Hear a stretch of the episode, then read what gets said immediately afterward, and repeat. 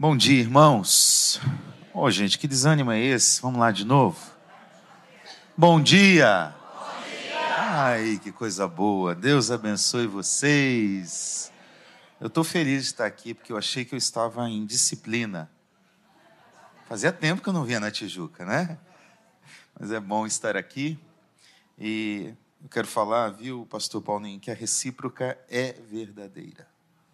Você e a Ju são amigos queridos e um presente de Deus na nossa vida. Né? Eu não sei se é porque a gente torce para time que sempre está na zona de rebaixamento. Né? Ele é vascaíno, eu sou coxa branca, sou Curitiba. Então, de vez em quando a gente está lá sofrendo, mas a gente criou química mesmo, né? Até no sofrimento, não é isso? Que Deus nos ajude. Né? É uma alegria estar aqui e ver e fazer parte dessa história que Deus está construindo nesse tempo na Igreja Missionária Evangélica Maranata. Amém? Eu cheguei na Maranata há cerca de 10 anos e eu quero dizer para vocês que eu amo essa igreja e, e é um prazer servir a Deus nesta igreja. Por causa do meu trabalho na sociedade bíblica, eu visito muitas igrejas. Tem muita igreja boa por aí. Mas deixa eu falar um negócio para vocês. Corta o YouTube quando eu vou falar. Não tem nenhuma como a Igreja Missionária Evangélica Maranata. É uma bênção adorar a Deus, servir a Deus neste lugar. Pastor Paulinho já falou, mas eu quero, eu sempre faço questão de, de, de falar também. Está comigo meu filho. Né? Fique em pé, filho, por favor. Esse é o Assir de Gerone Neto. Então veja só: meu pai é Assir, eu sou Assir, meu filho é Assir. Né? Criatividade zero para dar nome de filho, entendeu? Mais simples, mais fácil, não tem briga, né? Ele casa dia 13 de agosto. Aí, irmãos, eu estou orando para minha nora colocar o nome do meu neto de Assir de Jerônimo. Quarto. Mas o inimigo está furioso demais, irmão. Ela não quer, né? Então, Noemi, mais uma igreja que eu passo e falo. A igreja está em oração agora, mais uma vez. Abra sua Bíblia, por favor, em Atos capítulo 9, versículo 15 e 16. Atos 9, 15 e 16. Eu vou ler duas vezes o texto, porque eu vou ler primeiro na Nova Almeida Atualizada, que é a tradução que eu uso normalmente nas minhas pregações, leitura, mas eu gostaria hoje de ler num texto até mais antigo, depois que a revista corrigida. Né? A primeira versão da revista corrigida foi 1898 para você ter uma ideia. Mas eu vou ler nas duas traduções, porque tem um termo na corrigida que eu gosto muito. Então nós vamos ler. Amém? Uh, eu sei que você já ficou em pé e sentou várias vezes, mas eu normalmente peço para ficar em pé na hora da leitura da palavra de Deus. Você pode ficar em pé? Diz o seguinte, primeiro na nova Almeida atualizada: Mas o Senhor disse a Ananias: Vá, porque este é para mim um instrumento escolhido para levar o meu nome diante dos gentios e reis, bem como diante dos filhos de Israel. Pois eu mesmo vou mostrar a ele quanto deve sofrer pelo meu nome.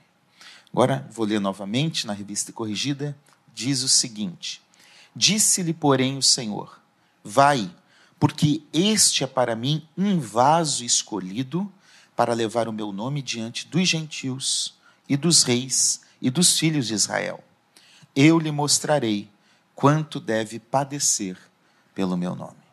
Pode se assentar, por favor. A diferença nas duas traduções basicamente se dá no termo uh, instrumento na Nova Almeida e vaso na Revista Corrigida. Por isso que eu li a Revista Corrigida, porque hoje eu quero falar a partir deste tema, um vaso escolhido por Deus. Eu gosto muito de ler Atos dos Apóstolos. Lucas, Atos, constituem uma obra em dois volumes. Lucas descreve o que Jesus fez em seu ministério no Evangelho e descreve o que a igreja continuou fazendo por cerca de 30 anos no livro de Atos dos Apóstolos. Aliás, é o maior escrito do Novo Testamento. O maior escritor do Novo Testamento não é Paulo, é Lucas. Juntando tudo, fica maior do que todas as cartas de Paulo. E Atos, de uma forma muito especial, uh, talvez não deveria ser chamado de Atos dos Apóstolos, mas Atos do Espírito Santo. Porque Paulo aparece, João aparece, Pedro aparece, os outros quase não aparecem. Mas quem está atuando do início ao final, do primeiro ao 28 capítulo do livro de Atos, é o Espírito Santo de Deus. Ele é o grande protagonista.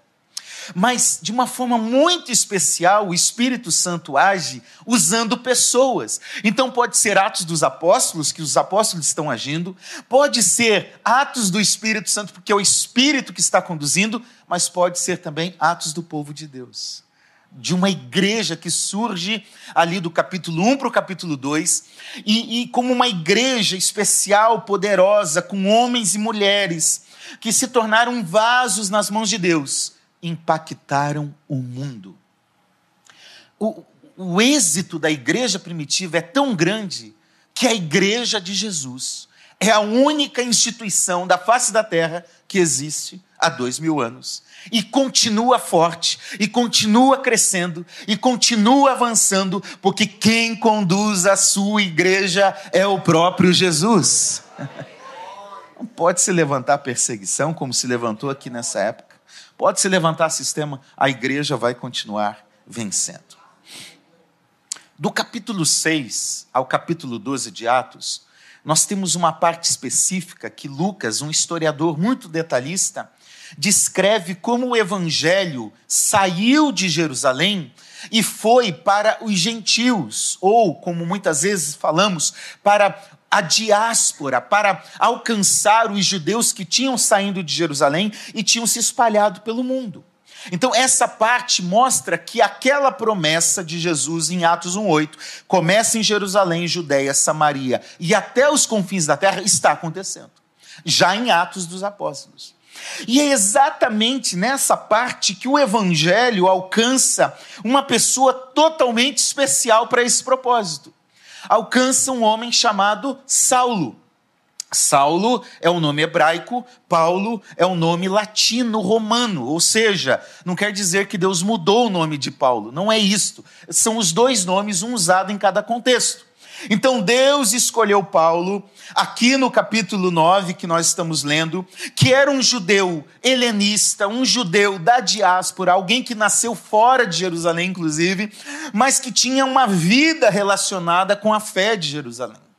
E é este homem que depois se torna um apóstolo para continuar levando a palavra de Deus aos gentios, aqueles que não eram judeus. E o relato do capítulo 9, nós não lemos por inteiro, mas depois você pode ler, conta uma história especial e sobrenatural de conversão. Paulo está indo para Damasco, na Síria, cerca de 300, 400 quilômetros de Jerusalém, para perseguir os cristãos. Esse é o seu objetivo, esse é o seu alvo. Mas no caminho, o próprio Senhor Jesus se revela a ele de uma forma especial, de uma forma marcante para a vida de qualquer pessoa. E então Paulo se converte a Jesus. E agora nós temos uma história de um judeu religioso que era perseguidor da igreja e se torna agora um seguidor de Cristo, de perseguidor a perseguido. Essa é a história desse homem, que vai mudar a história da igreja e da teologia, porque se nós temos uma boa teologia na Bíblia, Paulo é o responsável por isso nas suas cartas. E por fim, de uma forma muito especial, fala de um discípulo desconhecido. O nome dele é Ananias. Ele é lá de Damasco. E Deus chega e fala para ele assim: Ô Ananias, vamos fazer um negócio aí? Vamos vai lá, na rua chamada direita, tem um sujeito lá que eu quero que você ore por ele. Tá bom, senhor, manda que eu vou. Adaptando para a linguagem de hoje, tá? Manda que eu vou. Tá bom, Ananias, o nome dele é Saulo. Senhor, você está de brincadeira comigo. Há muito eu ouço falar que esse homem anda perseguindo e matando os santos. Agora o senhor quer que eu vá lá? Não responda. Você iria? E aí Deus chega e diz aqui: vai, Ananias. Vai lá, Ananias. Sabe por quê, Ananias? Porque ele é para mim um vaso escolhido, Ananias. é, é alguém que eu escolhi para levar o meu nome pelos reis, pelos gentios, pelo mundo inteiro e também para os filhos de Israel. Então vai, Ananias, porque eu escolhi o Paulo para, a partir de hoje, mudar a história dele e da igreja. E aí Ananias vai e cumpre a sua tarefa. Pois bem, essa foi a introdução. Eu quero destacar alguns aspectos nesse texto que me chamam muito a atenção e eu espero que seja bênção de Deus para a sua vida. Primeiro lugar que eu aprendo aqui é o que está no versículo 15, quando o texto começa dizendo: É um vaso, este é para mim um vaso ou um instrumento. A primeira verdade, então, é que nós fomos chamados por Deus e nessa chamada Deus estabelece a nossa identificação. Você é um vaso. Paulo, o Paulo que estava se convertendo agora é um vaso. Agora veja, nós olhando para esse texto, nós sabemos que Paulo ainda não era um vaso. Paulo não tinha pregado para ninguém. Paulo não tinha pregado para sequer uma pessoa, ele estava, pelo contrário, cego, esperando ali por três dias para Ananias ir encontrá-lo. Então o Paulo não tinha se convertido ainda em sua plenitude, em sua totalidade. Ele não entendia quem era Jesus perfeitamente. Ele não compreendia o que era o evangelho. Mas não é isto que determina quem nós somos em Deus. Porque para Deus, e esta é a afirmativa dele mesmo, dizendo: Ele já é para mim um vaso. E aí, muitas vezes, nós entramos em dúvidas, porque olhamos para o nosso passado e falamos: não dá. O meu passado é ruim. O meu passado é, maculou a minha história. O meu passado não permite que eu seja alguém diferente. O meu passado não aponta para uma nova realidade na fé, em Cristo, no ministério. E muitas vezes, por causa de um passado, nós não conseguimos entender qual é a nossa identificação em Deus ficamos patinando, não saímos do lugar, porque estamos ali olhando para o que fizemos, olhando para as nossas falhas, olhando para o problema do passado, ou às vezes a própria condição do presente. Olha, Paulo está cego, guardado lá dentro de uma casa, sem saber o que fazer. O versículo 6, olha comigo aí, Atos 9, versículo 6. Deus dá uma ordem para Paulo: entre, levante-se, depois dele ter um encontro com Cristo, né, ele caiu, não sei se é do cavalo, como alguns dizem, mas levante-se e entre na cidade, onde lhe dirão o que fazer. Aquele que tinha uma convicção, que sabia o que tinha que fazer, agora não sabe mais nada. Não enxerga e não sabe o que fazer. Essa era a condição daquilo que Deus está dizendo, é para mim um vaso. Sabe por quê, meus irmãos? Porque Deus é um especialista em pegar um vaso impuro imperfeito, um vaso de desonra. Olha para comigo, capítulo 9, versículo 1. Saulo, gosto desse texto, respirando ainda ameaças e morte contra os discípulos do Senhor. O, o, o, Paulo era um vaso de desonra, era um vaso que queria matar os crentes. É isso que Deus faz. Ele pega aquele que não presta, aquele que o mundo descarta, aquele que nós não damos valor. Ele pega um vaso impuro para transformar num vaso escolhido e um vaso de honra para a sua glória, para o seu poder, para o seu propósito. Era um vaso vazio, eu não sei o que fazer, eu não sei para onde ir. Só entra, Paulo, e aguarda, porque eu vou dar a direção. E esse vaso se tornou um vaso cheio do poder, da glória do Espírito Santo. Já no versículo 17 diz que Paulo recebeu o Espírito Santo. Então eu quero falar para você nessa manhã, antes de qualquer coisa, Antes de você colocar limitações, antes de você tentar justificar alguma coisa do seu passado ou se prender a ele, eu quero dizer: Deus já nos designou como um vaso. Nós não seremos, não é ah, lá no futuro, lá no lá, lá na frente, quando eu for estudar, quando eu for fazer isso, aquilo. Não, não. Deus não precisa de nada disso. Deus já escolheu você e você é um vaso. É esse é o seu lugar, esta é a sua condição em Deus. E eu quero dizer: não duvide disso. Na jornada, às vezes a gente duvida: será, Deus? Será que isso é para mim? Será que eu mesmo tenho condições de fazer isso? Será que eu tenho forças, habilidades suficientes para fazer isso? Não duvide daquilo que Deus já fez. Sabe por quê? Nós temos uma visão linear.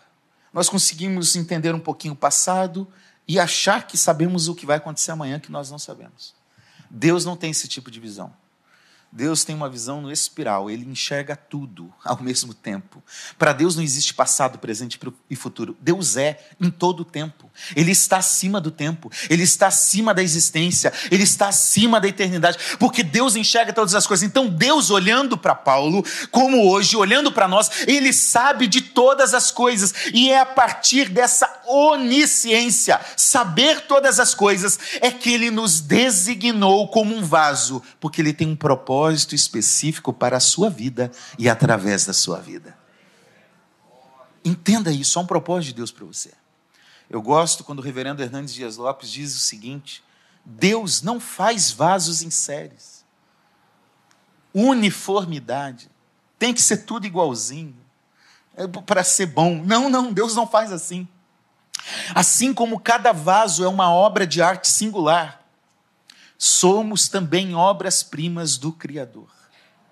Não há ser humano que não seja útil e que não tenha o seu papel dentro do propósito divino. Talvez você não veja valor em você, talvez você não consiga acreditar no que Deus pode fazer em você e através de você, mas a palavra de Deus para você nesta manhã é: você é um vaso. Vai para o seu propósito. Entenda o propósito de Deus para a sua vida, porque enquanto você não entender o propósito de Deus para a sua vida, você não vai encontrar sentido para a sua existência. Muitas pessoas que estão em crise existencial, de vocação, e que envolve todas as áreas da vida, familiar, é, profissional, é porque não entenderam o propósito para o qual foram chamados. E você só vai identificar isso em Deus, em primeiro lugar. Não é um, fazer um, um, um teste para ver qual é a sua vocação que vai determinar aquilo que você é. Isso pode te ajudar, mas numa perspectiva secundária. É Deus que tem um plano para a sua vida.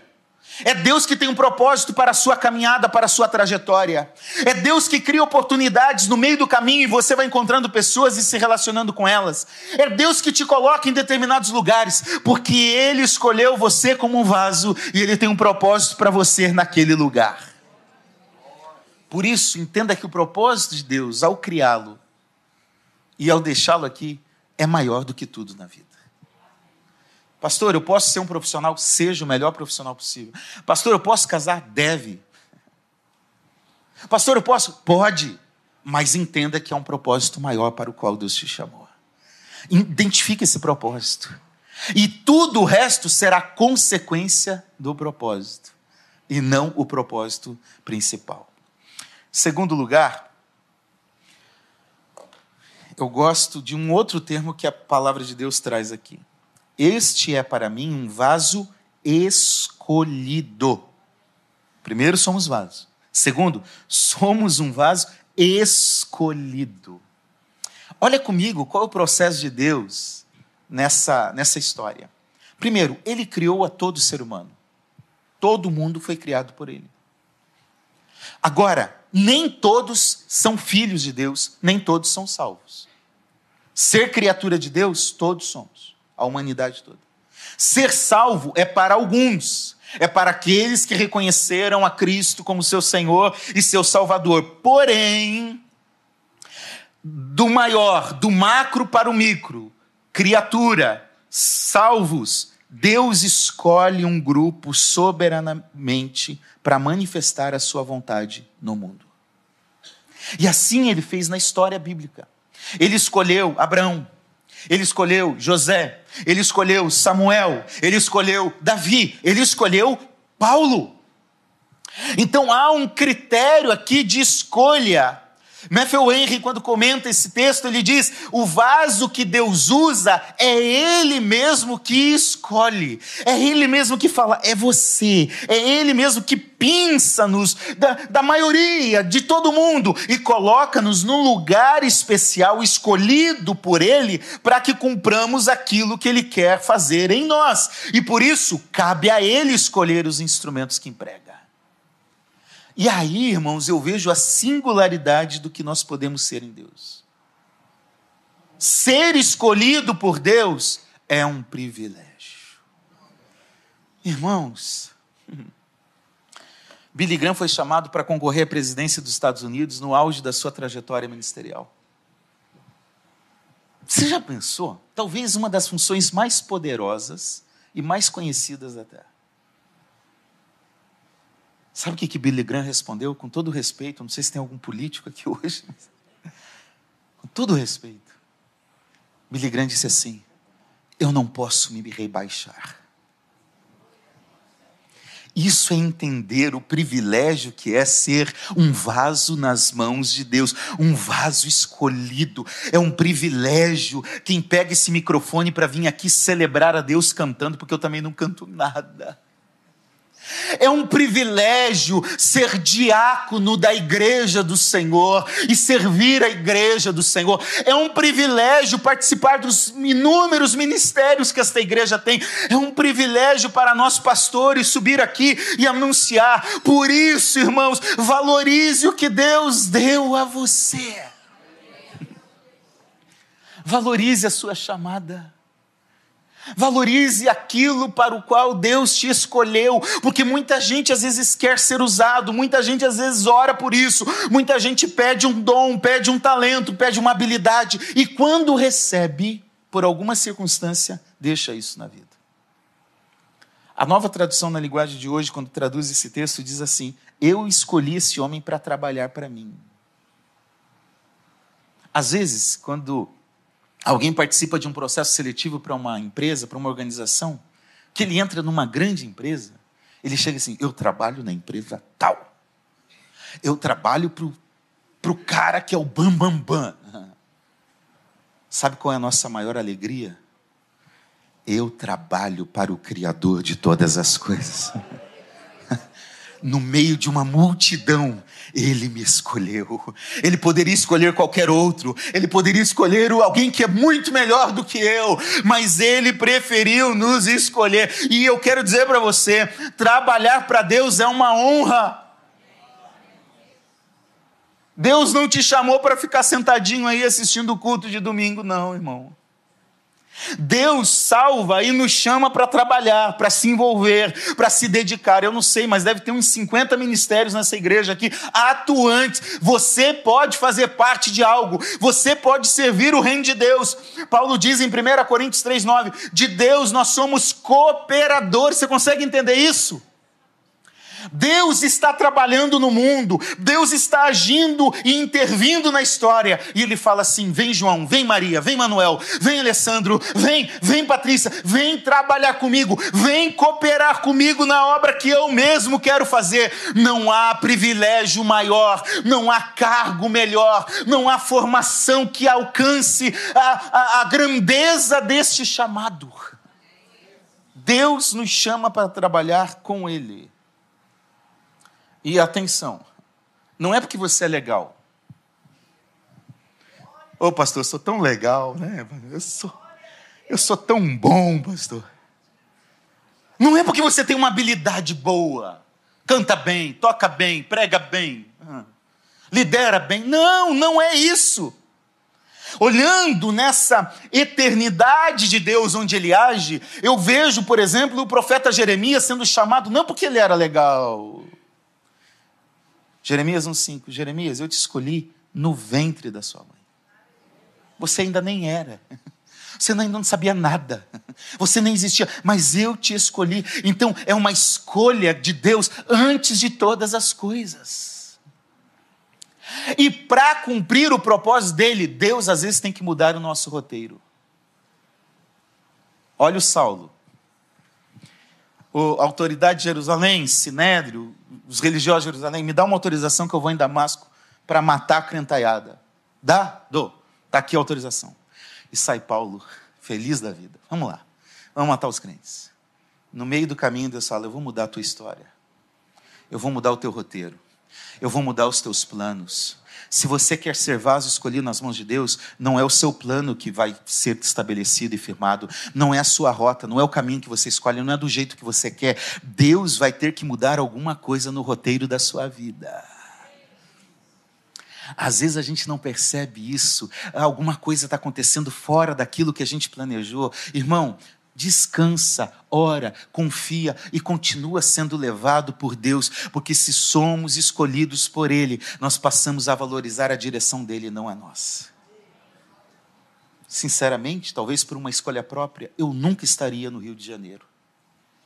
Nunca. Mas Deus me trouxe para cá. Ele é que estabelece o roteiro. É Ele que conduz.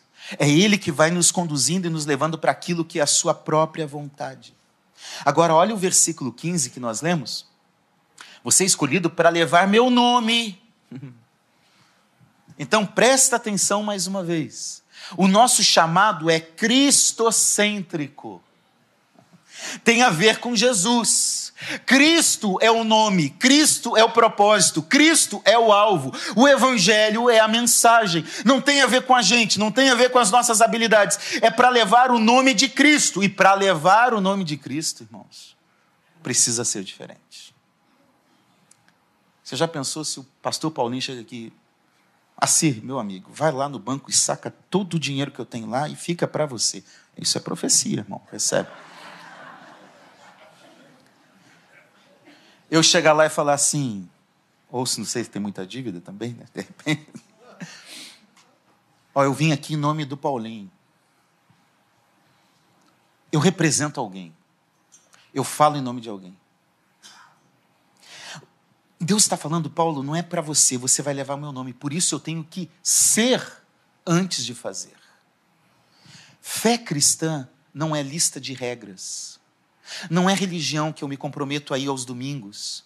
Não é simplesmente dar o dízimo. Você pode conhecer a Bíblia toda, dar o dízimo, vir regularmente aos domingos e não ter relacionamento com Jesus. Fé cristã não é religião. Fé cristã é relacionamento, é andar com Ele, é conhecer a Ele, é expressar a Ele, expressar o caráter dele, é, é, é viver antes de pregar, e é viver o que prega enquanto prega. Isso é testemunhar e levar sobre si o nome de Cristo é testemunhar com as palavras. Eu posso chegar e falar: olha, Jesus tem um plano na sua vida, ele perdoa os seus pecados, ele constrói uma nova história. Eu posso pregar com as palavras e devo, porque pregação envolve isso, mas eu devo também pregar com aquilo que eu sou, com o nome que eu carrego no peito. Será que onde você está hoje as pessoas conseguem identificar que você é alguém que leva o nome de Cristo? Será que no teu ambiente de trabalho, de estudo, familiar, as pessoas conseguem falar: esse aí é um seguidor verdadeiramente de Jesus? Se precisar de um crente, eles vão procurar você? Ou eles vão falar: não, aquele ali é mais ou menos. Nós precisamos ser testemunhas vivas, fazer o que falamos e o que falamos enquanto fazemos, porque esse é o chamado de Deus para nós. Terceiro lugar, Segura que esse daí não é fácil, não. Você é um vaso a ser refeito. E essa é a sua condição. Irmãos, olha que transição. Paulo, versículo 15. Paulo, você é para mim um vaso escolhido. Aleluia! Eu fui escolhido. Versículo 16. Eu vou te mostrar o quanto você vai sofrer. Esse é o tipo de mensagem que a maioria das igrejas não querem pregar. Pelo contrário, sem citar nome, algumas delas colocam na frente assim: pare de sofrer. Aí Jesus vem e diz assim: vem que eu vou te mostrar o que é sofrer.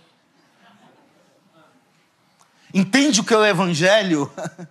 Evangelho não é esse clichê que está por aí. Deus chama Paulo para ser um vaso em suas mãos, mas ele já começa alertando e avisando para ninguém entrar de forma ingênua, achando que é um mar de rosas. Uhul, agora é só coisa boa na vida cristã, é só alegria. Ai, aleluia. Não, não, eu já estou te avisando, viu, Paulo? Você vai ser um vaso escolhido por mim, mas não vai ser fácil. Sabe por que vaso? Você vai sofrer Vaso, você vai ser amassado. Vaso, de vez em quando você vai precisar ser refeito. A verdade é que todo mundo quer ser um vaso, mas ninguém quer passar pelo processo para ser um vaso adequado. Ah, eu quero. Mas está disposto a passar pelo processo? Está disposto a ser amassado? Se você quer ser um vaso nas mãos do oleiro, você precisa estar nas mãos dele. É exatamente isso que eu aprendo olhando mais amplamente para a Bíblia com a história de Jeremias, capítulo 18. Quando Deus, de uma, de uma forma metafórica, comparativa, ele diz assim: Israel é como um vaso nas minhas mãos. Olha o capítulo 18, versículo 2 diz: Como o vaso que ele, o oleiro, fazia de barro, se quebrou na mão do oleiro, tornou a fazer dele outro vaso, conforme o que pareceu bem aos seus olhos. Como barro na mão do oleiro, assim são vocês na minha mão. Gosto dessa parte, conforme pareceu bem aos seus olhos. O oleiro vai trabalhando e vai definindo o jeito certo. Eu, eu me considero um pouco é, perfeccionista nas coisas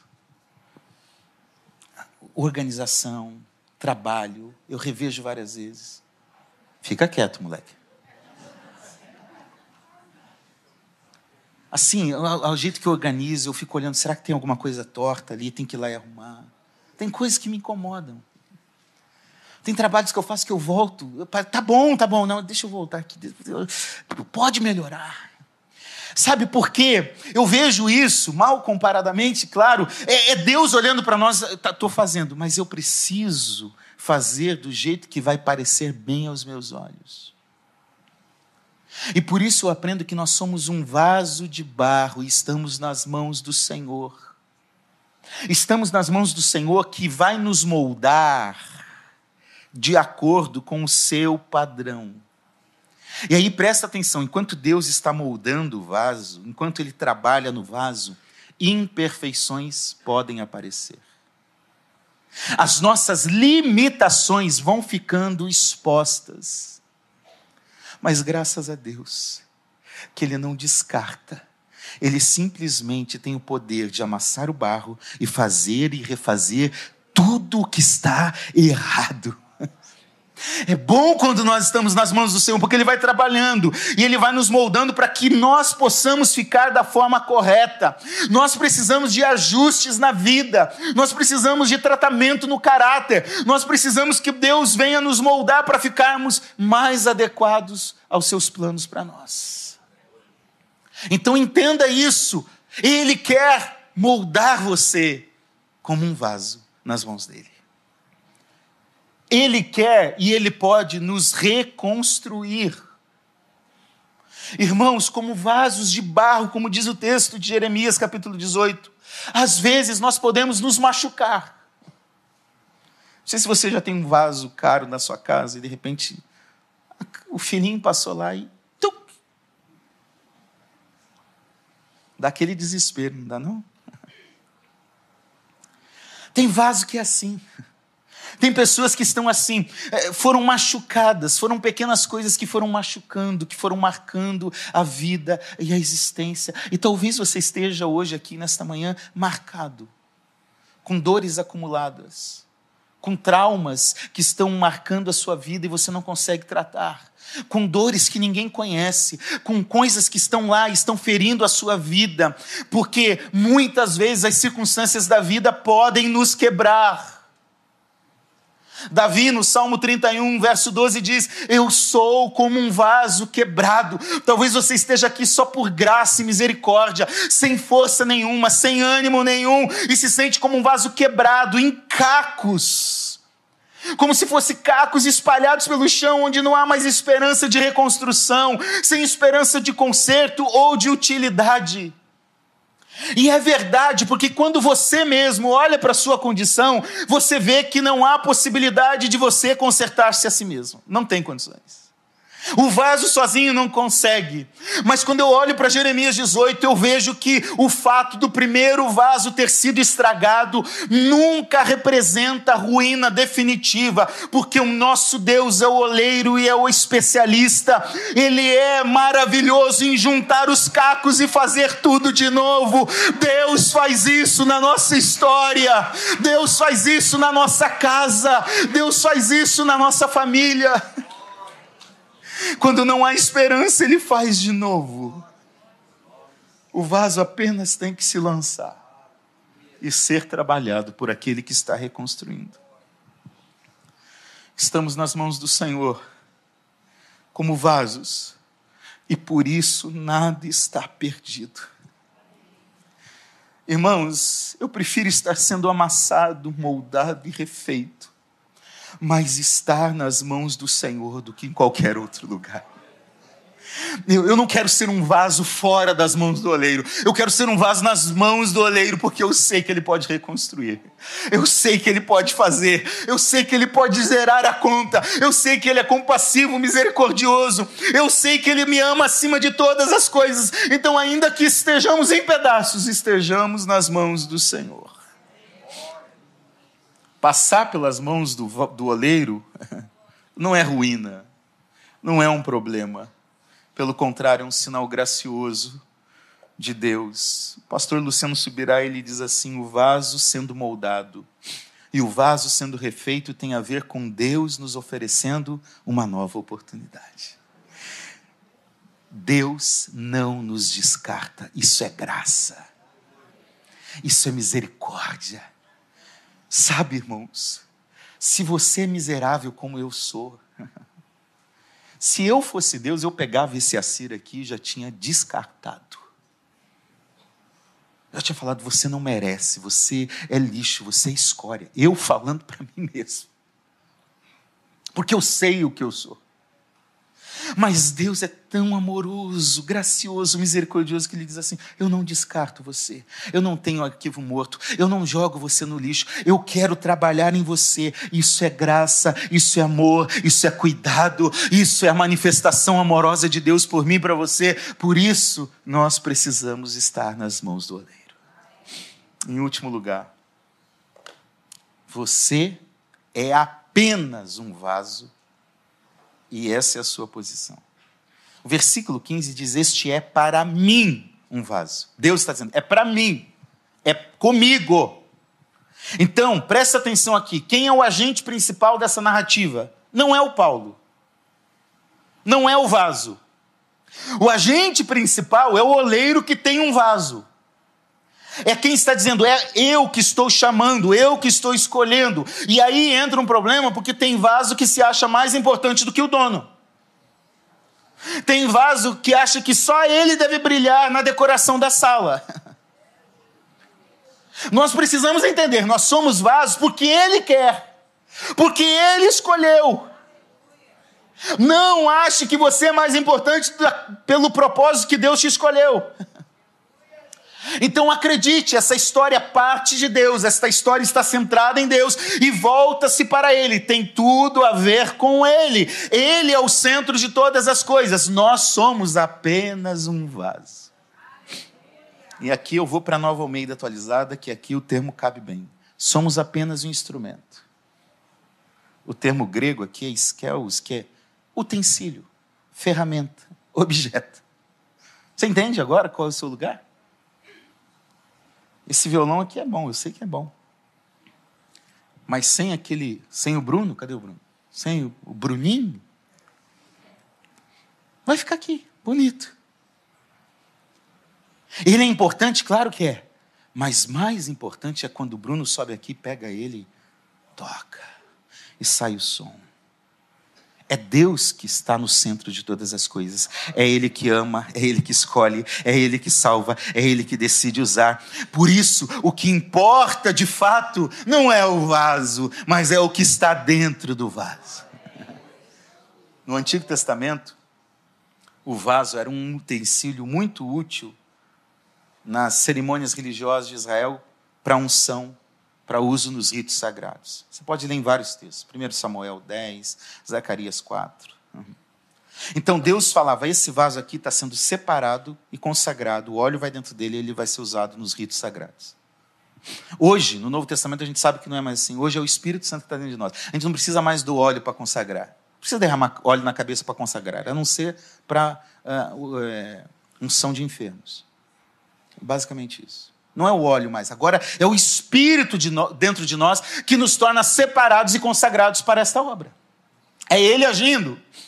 Mas veja, no Novo Testamento, Paulo continua trazendo uma compreensão para nós, em 2 Coríntios capítulo 4, versículo 7, dizendo o seguinte: Temos, porém, este tesouro em vasos de barro, para que a excelência do poder seja de Deus e não de nós. Então, o vaso existe por causa do tesouro dentro dele. O tesouro é o depósito de Deus em nós.